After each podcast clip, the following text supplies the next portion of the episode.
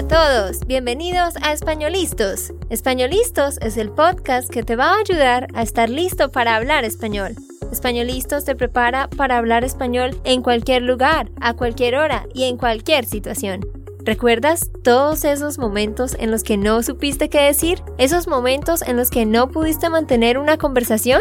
Pues tranquilo, Españolistos es la herramienta que estabas buscando para mejorar tu español. Dile adiós a todos esos momentos incómodos. Entonces, empecemos. ¿Estamos listos? Yo soy Andrea, de Santander, Colombia. Y yo soy Nate, de Texas, Estados Unidos. Hola para todos, ¿cómo están? Bienvenidos una vez más a otro episodio más. Gracias por estar una vez más escuchándonos. Hoy les traigo algo que varios de ustedes me han pedido en diferentes momentos, pero esta última vez quien nos solicitó un episodio sobre esto fue Thomas Harding de aquí de Nashville y él nos pidió que hiciéramos un episodio hablando de cuáles son los mejores libros para leer para aprender español, de acuerdo a los diferentes niveles. Sí, Thomas, si tú estás escuchando ahora mismo, tenemos que hacer algo pronto, ir a un restaurante, algo. Estaba pensando de mandar un mensaje de texto a ti también. Sí, esperamos que estés muy bien, Thomas. Bueno, les vamos a enseñar sobre cuáles son los libros que ustedes pueden leer y por qué son buenos.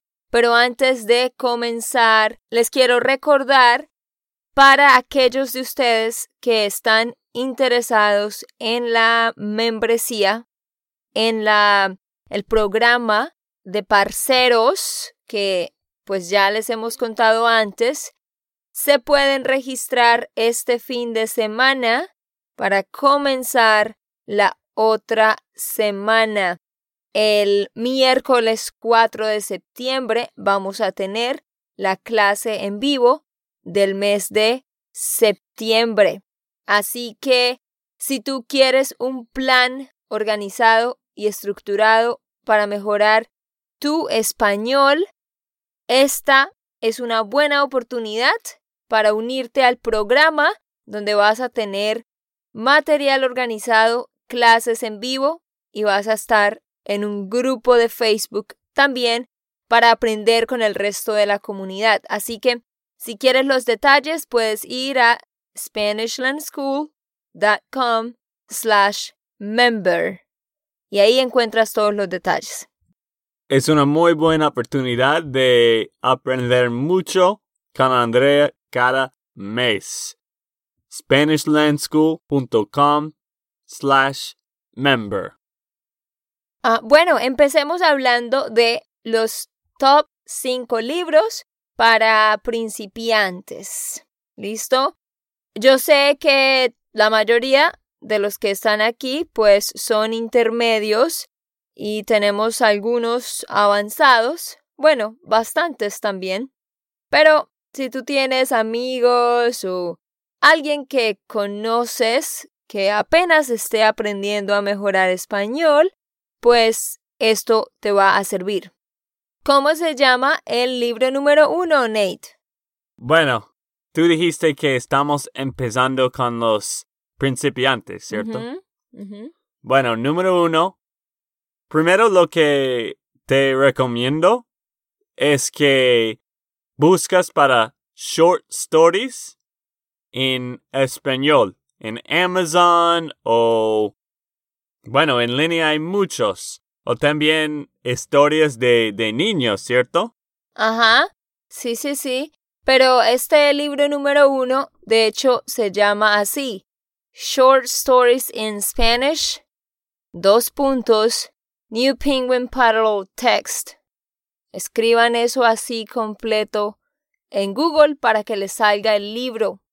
Este es un libro que incluye cuentos de grandes escritores de habla hispana, que son eso, cuentos para niños pequeños, así que tienen un lenguaje más básico, que es lo que necesita un principiante para retener todo ese vocabulario. Este libro maneja un sistema de ayuda para su lectura. Entonces, el libro, las historias están en inglés y en español. El texto en español se encuentra en la página izquierda y en la derecha se encuentra la traducción en inglés. Así que tú estás leyendo en español, no sabes alguna palabra o frase, inmediatamente puedes cambiar, ir a la otra página y mirar la traducción. La forma en la que está hecho este libro ayuda a ahorrar tiempo al buscar palabras en un diccionario. Estoy leyendo un libro ahora en español y siempre quiero buscar las palabras, pero no quiero parar. Ajá. Claro, es que muchos, de hecho, si tú eres un parcero de la membresía, estás leyendo con nosotros un libro y yo sé que muchos me han dicho, toma mucho tiempo porque tengo que parar para buscar palabras. Pues sí es cierto, pero es parte del estudio. Pero este libro, Short Stories in Spanish, ya trae la traducción. Así que, de hecho, para ti como intermedio, estos libros de, de principiantes también pueden ser útiles. Número dos para principiantes. Se llama The Clásicos Adaptados Series. Clásicos adaptados, o sea, cuentos clásicos que han sido adaptados. Más que un solo libro, es una colección con una amplia variedad para escoger. Contiene clásicos de la literatura española adaptados para lectores principiantes, o sea, por ejemplo, un libro como El alquimista, por ejemplo, tiene es un clásico, ¿no? Pero tiene un vocabulario un poco complicado a veces, entonces este libro Clásicos Adaptados Series lo que hace es reescribir las historias con un lenguaje más fácil de entender. Los libros de la colección son de nivel principiante y es ideal para, como dije, aquellos que hasta ahora están empezando. ¿Cómo se llama el libro número 3, Nate? Se llama El First Spanish Reader, a Beginner's Dual Language Book de Ángel Flores. Está diseñado para estudiantes de español de nivel principiante.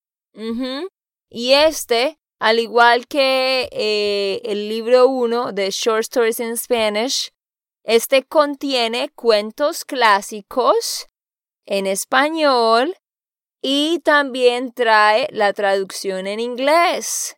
Trae su traducción en inglés ahí mismo en el libro, así que es más fácil de leer. Y lo chévere de este First Spanish Reader es que los cuentos que trae, sí, ese material es de escritores muy destacados que escriben acerca de la gente y la cultura de, de la gente de habla hispana. O sea, en este libro, First Spanish Reader, vas a practicar español, pero asimismo vas a estar aprendiendo sobre la gente y la cultura. Hay otro, el número 4, se llama El hombre del sombrero. Es un libro que se puede entender desde el primer día. Ah, es un libro que, según las reseñas y todos, dicen que prácticamente cualquiera lo puede entender porque es muy fácil de leer por su tipo de vocabulario. Y vuelvo y digo, también es bueno para intermedios para que repasen. Y el último, ¿cómo se llama, Nate? Se llama Spanish Short Stories for Beginners de Ollie Richards.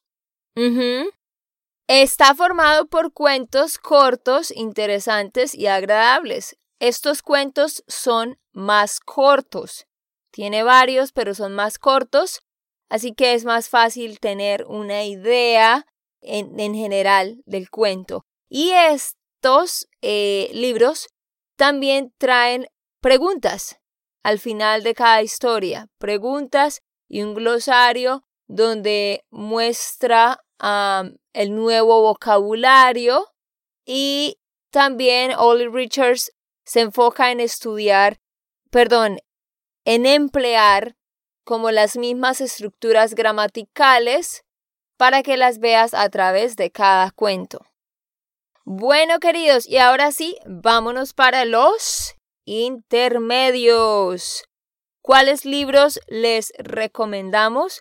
Pues hay varios, pero buscamos en la internet, en diferentes artículos para saber qué piensan otros profesores de español y encontramos cinco, en todas partes encontramos estos mismos cinco. Antes de olvidar, también quiero recomendarte esto. Si tú tienes un libro que has leído en inglés que te gusta mucho, trate de leerlo en español, porque vas a entender el contexto. Yo he leído un libro que me gusta mucho, Love Does, de Bob Goff. Me encanta este libro. Y después he leído en español y fue más fácil de entender el contexto y las palabras porque ya supe todo lo que él estaba diciendo. Porque ya sabía todo lo que él estaba diciendo. Ah, que ya sabía todo lo que él estaba diciendo. Nate, realmente el verbo saber, el 95% de las veces en el pasado se utiliza como sabía. Bueno, ¿por qué hay supe? Porque supe de hecho, cuando tú utilizas saber en el pretérito, o sea, supe, cambia un poco el significado y ahora significa más como I realized, I learned, I figured. O sea, te voy a dar un ejemplo. Hagamos un paréntesis aquí y aprovecho y les explico esto porque es un error muy común. ¿Cuál es la diferencia entre sabía y supe? Sabía es I knew, I didn't know. Like I had the knowledge of something. I was aware of something. Pero cuando tú dices supe, es como I realized, I figured, I learned. O sea, por ejemplo, miren este ejemplo. Vamos a imaginar que yo cumplí años el fin de semana pasado. Entonces yo voy a decir, yo no sabía que mi familia tenía una fiesta sorpresa para mí. Pero cuando vi muchos regalos en el cuarto de mi mamá, supe que tenían algo preparado para mí. Sí, por mucho tiempo continuamente yo no sabía, yo no tenía conocimiento de algo. Pero en un momento específico yo vi los regalos y en ese momento supe, I realized, I learned, I figured que ellos tenían una fiesta para mí. Bueno, creo que ahora entiendo un poco mejor. Ojalá que sí, ustedes también. Bueno, los libros para intermedio. Número uno eh, se llama Papelucho, como papel y luego ucho, papelucho, de Marcela paz. A propósito, recuerda que tú puedes descargar la transcripción para este episodio y ahí vas a tener todos los nombres escritos. Solo tienes que ir a espanolistos.com y ahí puedes descargar este, esta transcripción. Este libro Papelucho es una serie de 12 libros con muchas ilustraciones, dibujos, que ayudan a explicar la historia, ¿sí? Son historias cortas, también muy cortas, que hacen que la comprensión sea más fácil. Y son historias que están basadas en la vida diaria. Así que vas a ver vocabulario, frases, expresiones que de hecho puedes utilizar en la vida diaria. Ok, ahora para el número dos. Cuentos de la selva de Horacio Quiroga. Es un libro que sirve para mejorar y reforzar el vocabulario, pues principalmente sobre los animales, pero también todo el contexto de la selva y diferentes verbos de acciones que se desarrollan en este contexto. Este libro está basado en experiencias personales del autor y también es muy conocido porque la forma como está escrito es más fácil de entender. Este libro contiene historias cortas y buenas, por lo que será una tarea fácil leerlo sin llegar a aburrirse. Sin llegar a aburrirse. Eh, obviamente una historia muy larga, larga, que no estamos entendiendo, nos aburre, pero las historias cortas son más efectivas. Número 3. El Principito de Antonie de Saint-Exupéry. no sé cómo pronunciarlo, pero solo búsquenlo. El Principito en español y ahí lo van a encontrar. Este libro se enfoca en diálogos, diálogos simples usando el tiempo pasado. Y es para estudiantes intermedios, pero también sirve para avanzados, porque los avanzados pueden repasar con esto. Si tú quizás ya leíste este libro en inglés, porque este libro tiene varias traducciones a otros idiomas, si lo leíste en inglés, obviamente al leerlo en español, a lo que decía Nate, va a ser más fácil para ti relacionarte con el contenido. Número cuatro, este libro que de hecho a mí me gusta mucho es El alquimista de Paulo Coelho. ¿Esto es un libro que tú has leído en serio? Claro, yo leí ese libro. ¿No sabías? No. Bueno, yo no lo leí, leí, pero escuché el audiolibro. Bueno, sí. Esto sirve. Yo he leído esto en inglés y me gustaba muchísimo. Yo creo que sí es un buen libro para leer en español. Quizás podemos leerlo después en el grupo de parceros. Sí, vamos a ver. Este libro también tiene varios diálogos, ¿no? Entonces es, es, es muy bueno. Y es un libro de autoayuda. Lo que me gusta de este libro es que te ayuda a reflexionar sobre tu vida, sobre muchas cosas. Así que aprendes gramática y vocabulario, pero también estás como aprendiendo cosas para tu vida. Y el último libro de intermedios se llama El túnel de Ernesto Sábato. El túnel. Este ya es un libro más como para intermedio alto o, o un intermedio promedio que quiera retarse un poco más. Este libro te va a desafiar mucho y te va a hacer pensar bastante, ¿sí? Eh, es un libro muy interesante que ya cuenta una historia más larga a diferencia de los otros que son como historias cortas. Este libro sí es una historia continua y ya vas a encontrar más palabras y expresiones nuevas que vas a entender, pero que quizás no habías escuchado antes. Así que ahí les dejamos esos cinco y ahora vamos para los avanzados. Número uno. El libro se llama Oráculo Manual y Arte de Prudencia. El autor es Baltasar Gracián. Este libro es interesante para aquellos que les gusta aprender cosas más profundas de la lengua. En realidad, el modo como está escrito no es muy difícil de entender. Es fácil de entender para un avanzado, Pero hay muchos juegos de palabras y el orden de las palabras también cambia en muchos momentos y hay muchas metáforas. Entonces el lector tiene que pensar mucho para entender a veces esas metáforas.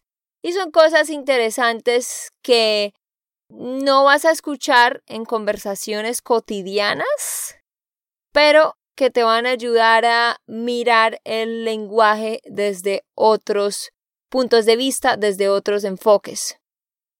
Y hay frases, hay algunas frases un poco complicadas en cuanto a la manera en la que están construidas gramaticalmente, así que vas a tener que poner a prueba tus conocimientos de gramática, de orden de palabras y todo, todo en general. Así que si quieres retarte y leer algo más complicado, donde veas eh, estructuras de pronto un poco más raras, inusuales, esta es una buena opción. Número 2. El hablador de Mario Vargas Llosa. Este libro es bien, bien chévere. muestra una perspectiva filosófica y cultural de la vida indígena de Perú. Entonces, este libro se enfoca, de hecho, en mostrar bastante de la vida de los indígenas de Perú. Así que sería interesante leerlo. Su contenido tiene un lenguaje erudito, o sea, un lenguaje como más elegante, unas palabras eh, muy de gente con mucha educación. Y también eh, tiene una mezcla de mitología tribal y te van a dar a ti una experiencia nueva e interesante. Solo por el hecho de hablar de la vida de los indígenas, ya lo hace un libro muy curioso. Me parece muy interesante. Tú dijiste lenguaje erudito, que es elegante, alguien que es muy... ¿Cómo describiste? No sé, o sea, son personas que hablan con palabras, sinónimos de palabras, pero que casi nadie usa. O sea, que solo gente como Gabriel García Márquez conoce y cosas así. O sea, vas a encontrar bastantes palabras nuevas y, y raras. Ok.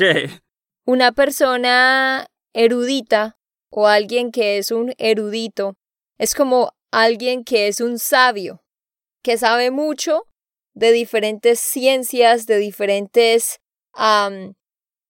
ámbitos, de diferentes aspectos de la vida, de diferentes campos, alguien que sabe mucho de todo y que sabe las palabras más raras de cada una de esas áreas. Cada persona conoce a alguien como eso. Exacto. Yo tengo a mi primo, un primo mío que usa palabras muy raras y yo a veces no sé el que está diciendo. ok, vamos para el número 3. Se llama Niebla, de Miguel Unamuno. Es un libro que se encuentra compuesto principalmente por diálogos, lo cual es ideal, por supuesto, para mejorar tu conversación, porque vas a ver muchos diálogos. También tiene un vocabulario con términos filosóficos que pueden ser interesantes para algunos. Aquí también vas a encontrar palabras ah, un poco raras que quizás antes no habías visto, pero que son sinónimos a las palabras normales.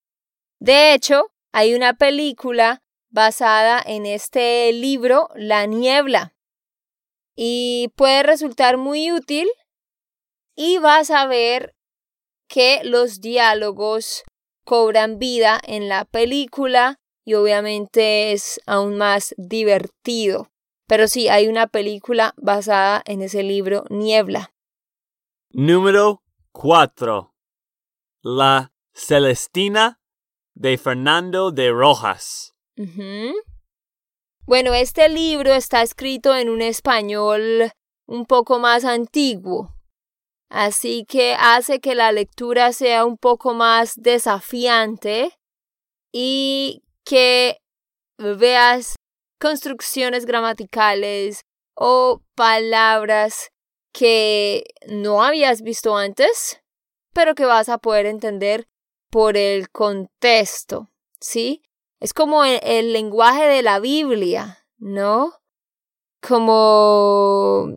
Ay, no sé, no se me ocurre nada en este momento, pero sí, en la Biblia, en vez de decir your name, dice como thy name. ¿Sí me entienden a qué me refiero?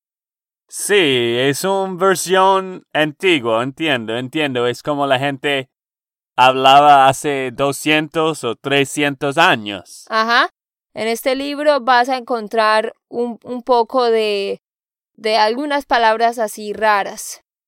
Pero de hecho este libro, y ustedes tienen que, que buscar la versión correcta, escriben La Celestina de Fernando de Rojas para Spanish Learners. Porque este libro tiene versiones dirigidas especialmente al aprendizaje del español y explica el significado y el uso de ciertas frases y palabras. Incluso hay versiones adaptadas al español moderno.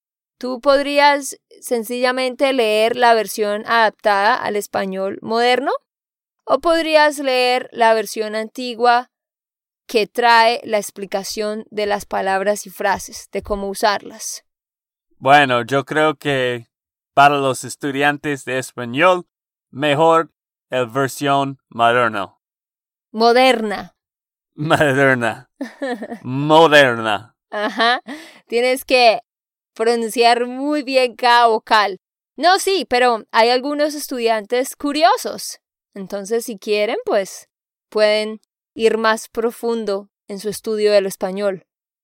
Pero lo interesante de este libro es que trata temas como el capitalismo emergente, romance y tragedia, entre otros temas.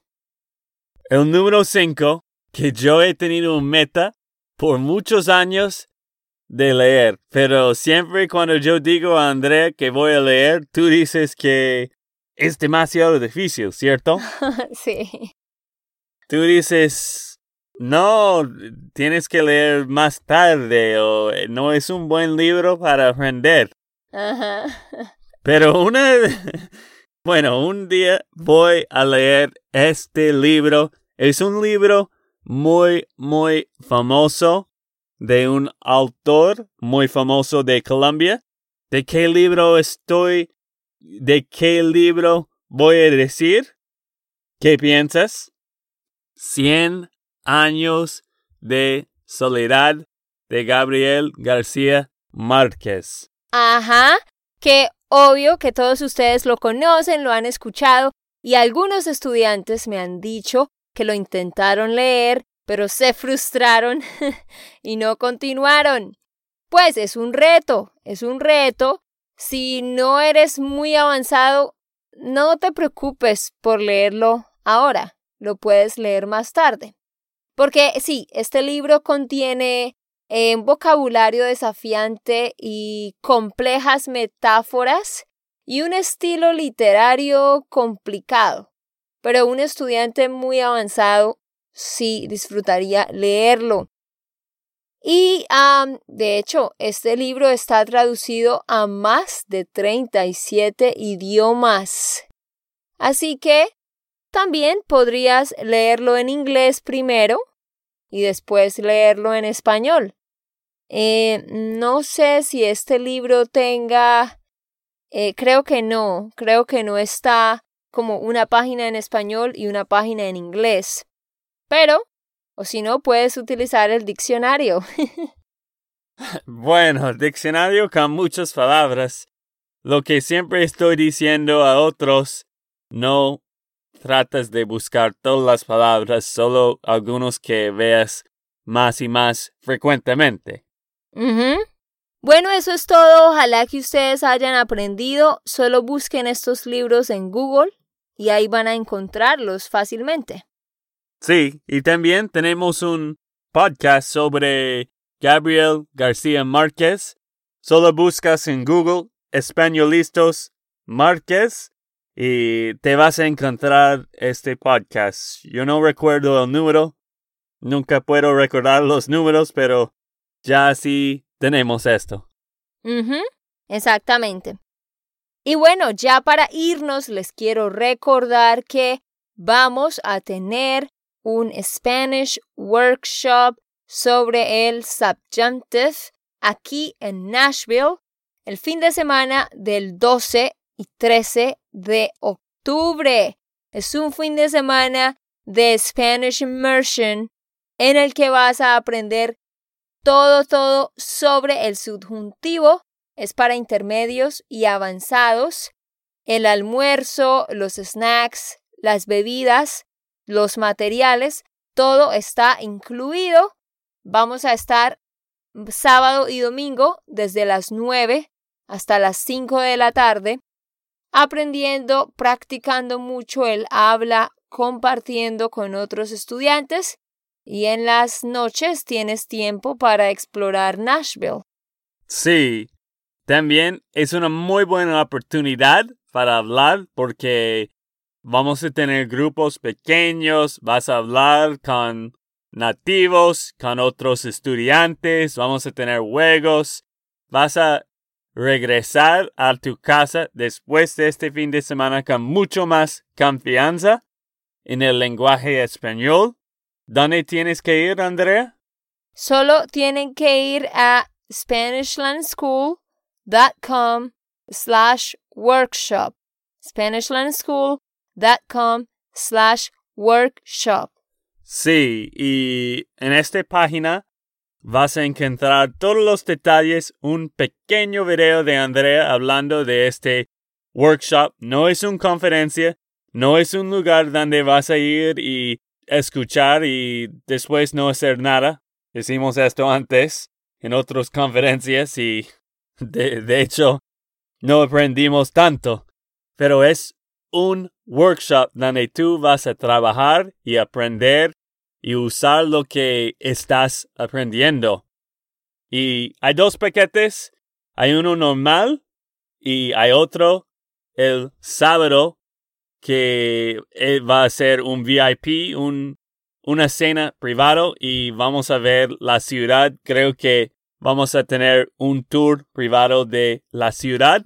Todavía estamos planeando esto, pero sí, Spanishland School com slash workshop. Última cosa de esto, solo vamos a tener esto early bird descuenta hasta el fin de agosto. Así que esta semana trate de, de revisar los detalles. Ajá, ve de una vez y revisa los detalles si te interesa.